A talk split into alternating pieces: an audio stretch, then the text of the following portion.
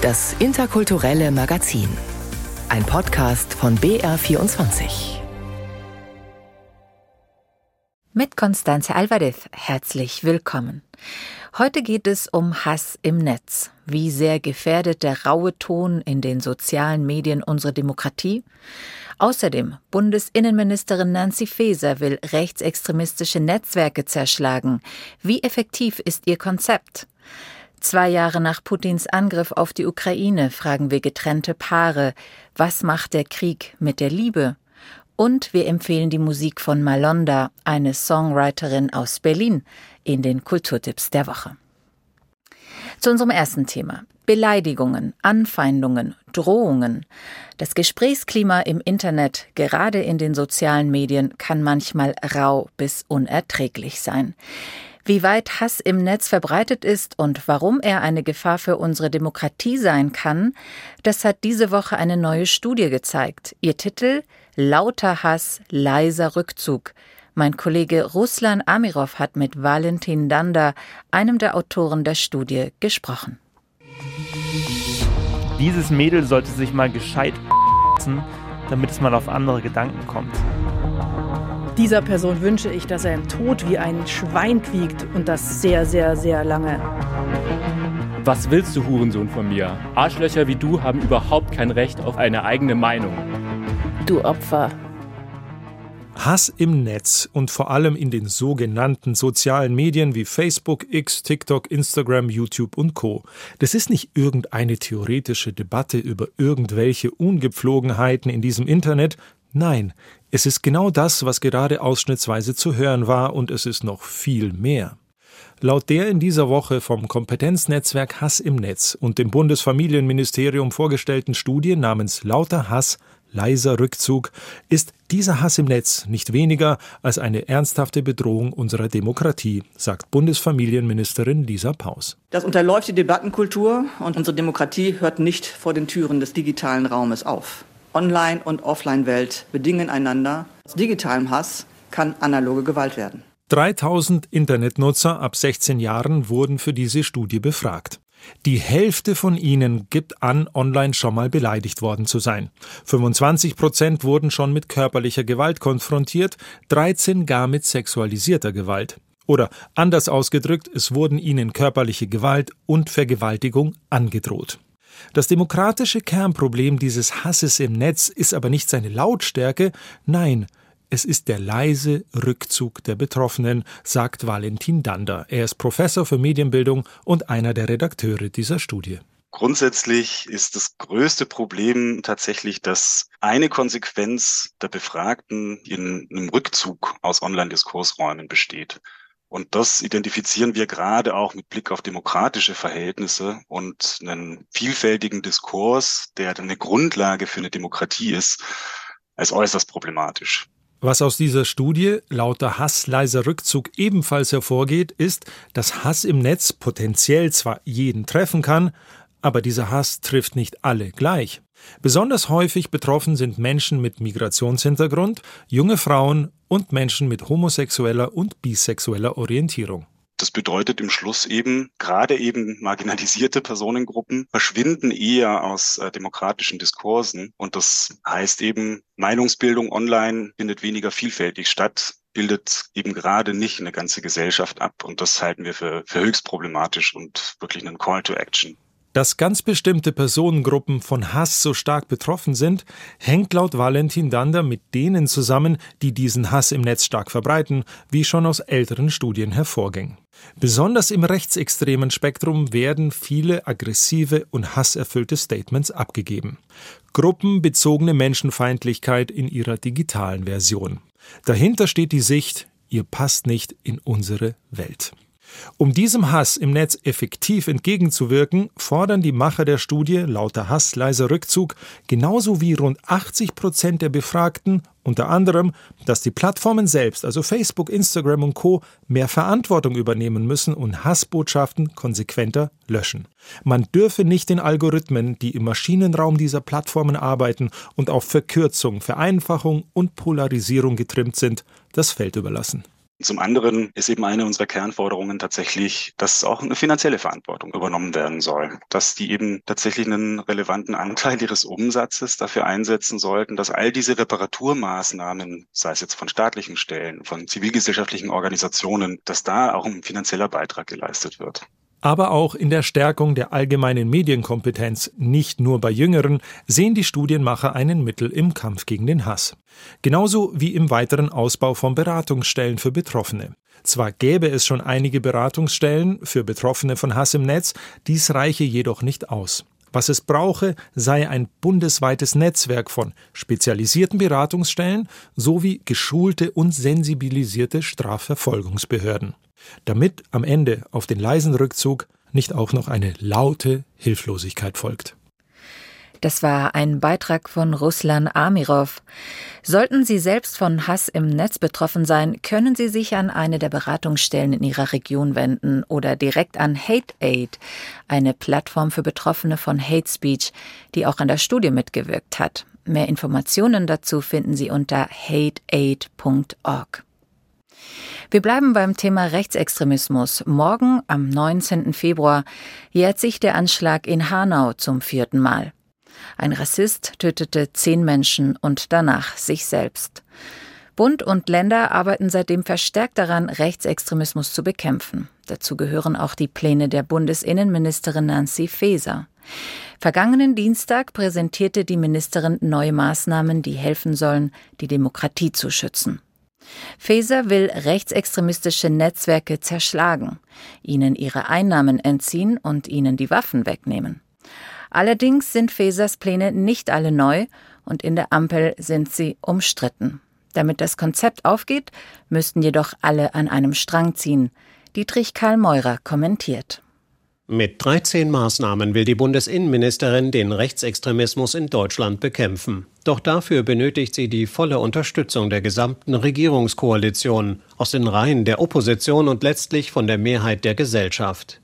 Die Statistik zeigt die Gefahr auf, die von Rechtsextremisten ausgeht. Sie verübten mehr als 20.000 Straf- und Gewalttaten pro Jahr. Seit Wochen wenden sich Bürgerinnen und Bürger auf Massendemonstrationen gegen Rechtsextremismus. Viele sind beunruhigt, wenn sie hören, dass Rechtsextremisten über die zwangsweise Ausweisung von Zugewanderten fantasieren. Nicht wenige befürchten, dass die AfD derartige Ideen noch weiter in die Gesellschaft trägt.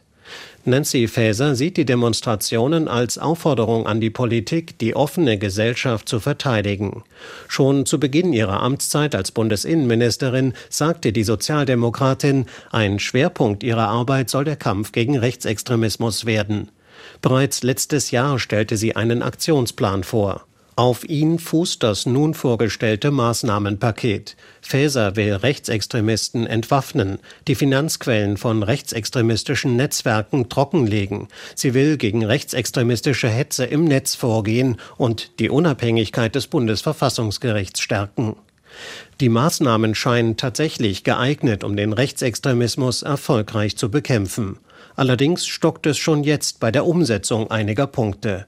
Die FDP blockiert die Verschärfung des Waffenrechts genauso wie das Demokratiefördergesetz. Für den erfolgreichen Kampf gegen den Rechtsextremismus braucht es Einigkeit innerhalb der Regierungskoalition, eine breite Zustimmung im Parlament, wenn es ums Verfassungsgericht geht und nicht zuletzt die Unterstützung der Mehrheit der Gesellschaft. Sonst bleibt es wieder einmal nur bei einer gut gemeinten Ankündigung von Bundesinnenministerin Faeser. Maßnahmen gegen Rechtsextremismus, alle müssen mitziehen. Ein Kommentar von Dietrich Karl Meurer. Der russische Angriffskrieg auf die Ukraine. Zwei Jahre dauert er nun schon und ein Ende ist nicht in Sicht. Mehr als vier Millionen Kriegsflüchtlinge haben seitdem das Land verlassen und Schutz in europäischen Ländern gefunden. Über eine Million davon leben in Deutschland. Die meisten sind Frauen mit ihren Kindern. Die Männer sind im Kriegsgebiet zurückgeblieben. Für sie gilt ein Ausreiseverbot, zumindest für jene im wehrfähigen Alter. Für Paare ist es eine extreme Herausforderung. Wie schafft man es, auf Entfernung eine Familie zu bleiben, die Liebe lebendig zu halten? Die Antwort lautet, feste Rituale und eine gute Internetverbindung können helfen. Hallo. Hallo, привет. Hallo, guten Morgen. Hallo, mein Schatz. Morgen, mein Liebster. Wie hast du geschlafen? Tanja hält eine große Kaffeetasse in der Hand und lächelt ihrem Mann zu, der auf dem Bildschirm des Laptops sich ebenfalls Kaffee eingießt. Die beiden frühstücken an diesem Samstag zusammen. Sie in einem kleinen Appartement in München, er in ihrem gemeinsamen Haus in Saporizhia, Ukraine. Dort hat die 32-jährige Tanja vor dem russischen Überfall als Grundschullehrerin gearbeitet. Ihr Mann ist Elektroingenieur. Der 24. Februar 2022 hat das Leben der kleinen Familie völlig verändert. Мы почти каждый день спускались в подвалы. Вот, было очень много тревог. Wir mussten fast jeden Tag in den Keller hinunter. Es gab viele Raketenangriffe. Ein paar Mal haben wir auch im Keller schlafen müssen. Als das Atomkraftwerk in Energodar, nähe Saporischia, von den Russen besetzt wurde, bekamen wir Angst um unser Leben. Und so haben mein Mann und ich die Entscheidung getroffen, dass ich gehen muss, um das Kind zu retten. Ohne meinen Sohn wäre ich sicher bei meinem Mann geblieben. Aber wenn man ein Kind hat, denkt man zuallererst an sein Leben. Mitte März 2022 sind Tanja und ihr damals sechsjähriger Sohn Svetoslav auf dem Bahnhof in Saporizhia in den Zug eingestiegen. Sie fuhren Richtung Uschgorod im Westen der Ukraine. Dann gelangten sie nach München, per Zufall. Eine völlig unbekannte deutsche Familie nahm sie für anderthalb Monate in ihrer Wohnung auf. Dank ihnen kam sie zu ihrem Job. Die Frau, bei der wir wohnten, hat gesagt, ich kann dir helfen, wenn du arbeiten willst. Ich kann fragen, ob du im Kindergarten anfangen kannst, in den mein Kind geht. Und sie können dir mit der Wohnung helfen. Und so habe ich am 1. Mai 2022 begonnen, im Kindergarten als Kinderpflegehelferin zu arbeiten. Wir sind in eine Wohnung gezogen, die der Kindergarten für uns gefunden hat. Und ich arbeite immer noch dort und besuche gleichzeitig Deutschkurse и параллельно посещаю немецкие курсы. Tagsüber Arbeit, abends Sprachkurse und dazu seit zwei Jahren alleinerziehend. Die Eheleute haben sich in den letzten zwei Jahren insgesamt dreimal gesehen. Der meiste Kontakt findet über das Internet statt. Natürlich rufen wir uns jeden Tag an. Toll, dass es jetzt eine Videoverbindung gibt. So sehen wir uns jeden Tag. Klar ist es aus der Ferne ein bisschen schwierig, all diese Gefühle zu bewahren. Auch fehlt die Zeit, denn ich muss den ganzen Tag arbeiten und abends habe ich dann Kurse. Aber trotzdem finden wir 10, 15 Minuten, manchmal eine halbe Stunde am Tag, um miteinander zu sprechen. Wir fragen immer, wie es dem anderen geht. Wir beraten uns, wenn es um wichtige Dinge geht.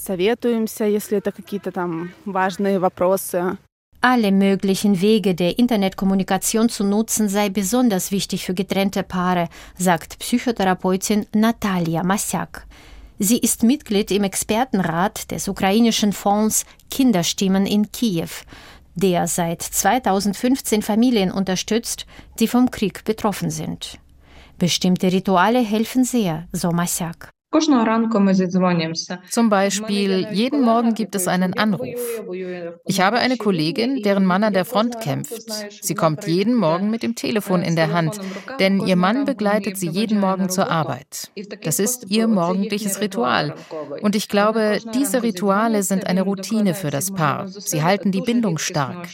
Selbst wenn man in einem anderen Land, in einer anderen Stadt lebt, aber weiß, dass ein Anruf kommt, dann wartet man auf ihn. Es hilft, hilft, die Anwesenheit der geliebten Person in deinem Leben zu spüren. Natalia Masyak berät oft Paare, die wegen des Krieges getrennt worden sind. Viele Paare schaffen die Trennung nicht. Die Scheidungsrate steigt gerade in der Ukraine wieder an. Natalia Masyak führt ihre eigene Statistik. Wir machen die Erfahrung, dass die meisten Paare ihre Beziehung aufrechterhalten. Die meisten bleiben zusammen.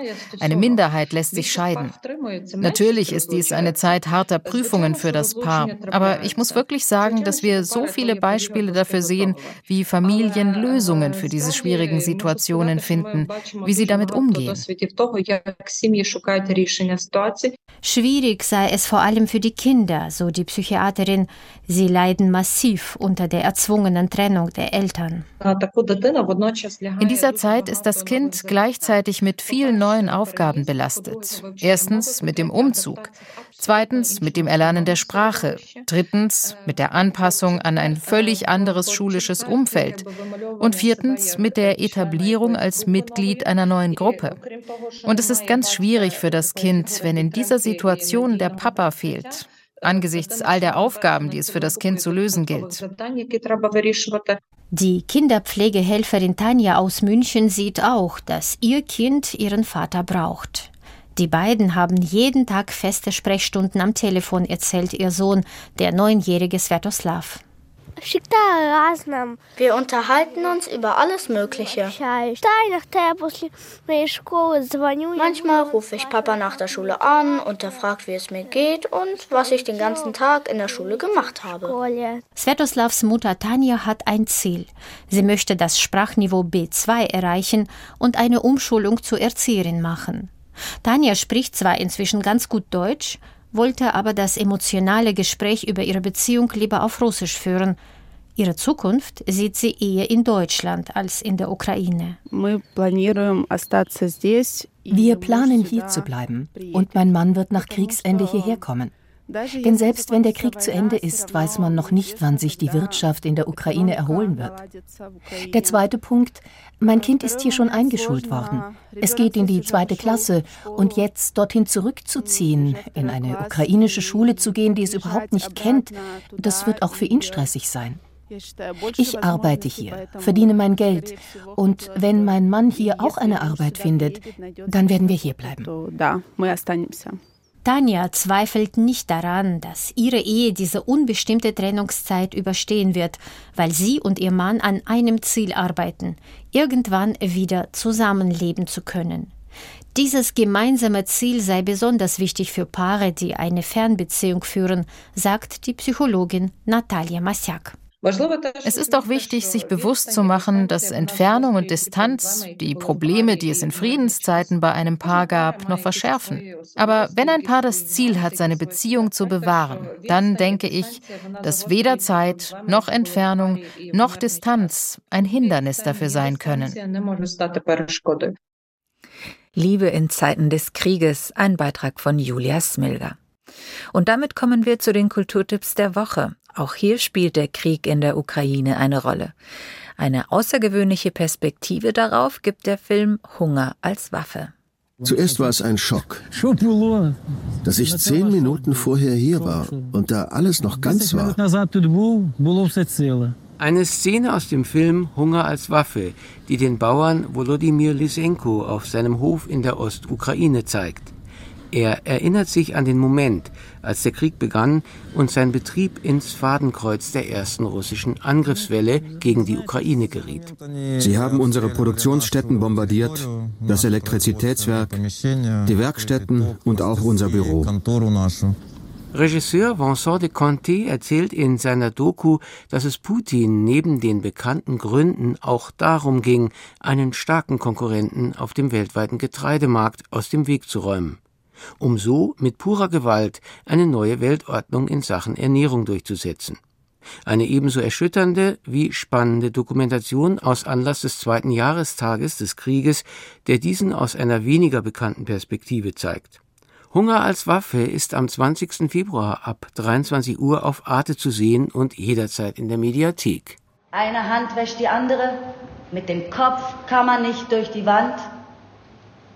Und vom Dach der Star fällt noch kein Jahr. Ein Ausschnitt aus Bertolt Brechts Antikriegsstück Mutter Courage, entstanden im skandinavischen Exil des Autors während des Zweiten Weltkriegs. Es geht um eine Marketenderin, die den Krieg mit Hilfe ihrer Kinder geschäftlich nutzen will und sie dabei verliert. Eine Mahnung Bertolt Brechts an die, die den Krieg für sich zu nutzen suchen. Die Neuinszenierung der Mutter Courage von dem Regisseur David Ortmann ist die Eröffnungspremiere des Brecht-Festivals Augsburg am 23. Februar.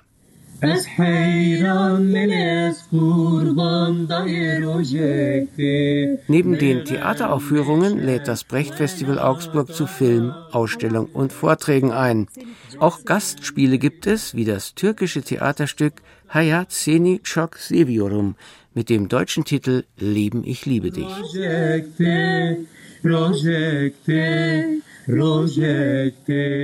Es geht um den kurdischen Lyriker Ilhan Sami Stormak.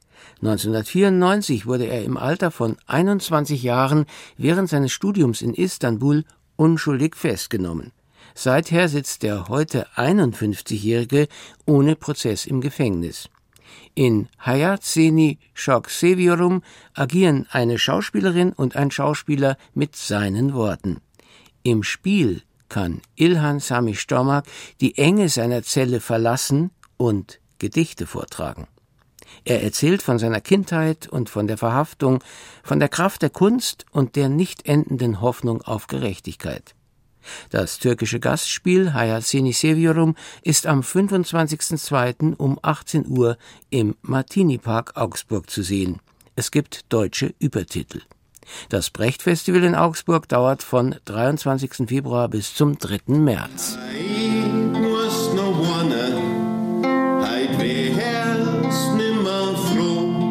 Wir haben immer Lieder nachgesungen. Irgendwann sagt man sich, warum soll ich jetzt nicht aus meinem eigenen Leben raus jetzt einfach selber mal einen Text schreiben und irgendwie Musik dazu machen. Sagt der Kabarettist Josef Brustmann, einst bekannt geworden als Mitglied des Trios bayerisch-diatonischer Jodelwahnsinn. Zusammen mit Sebastian Horn und Benny Schäfer von der Band Dreiviertelblut eröffnet Brustmann das zweite Songwriter-Festival Herzflimmern in der Pasinger Fabrik München. Ab kommendem Mittwoch geben sich dort bayerische und deutsche Liedermacher und Songwriter die Klinke in die Hand, bevor das Pasinger Singer-Songwriter Festival am Wochenende interkulturell wird. Sie haben sich geschämt, aber das ist vorbei. Jetzt sind sie stolz und sie tun sich leid. Dies etwa ist die Songwriterin Malonda. Die in Essen geborene Tochter einer Kongolesin und eines Sudanesen ist mit der Musik von Cool and the Gang aufgewachsen.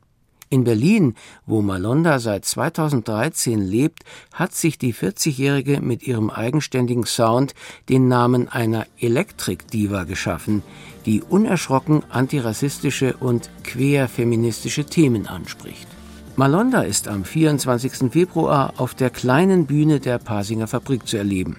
Das dortige Songwriter-Festival Herzflimmern läuft vom 21. bis zum 25. Februar.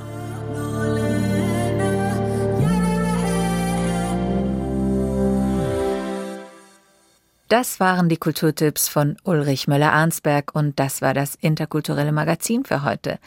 Danke fürs Zuhören und bis zum nächsten Mal, sagt Constanze Alvarez.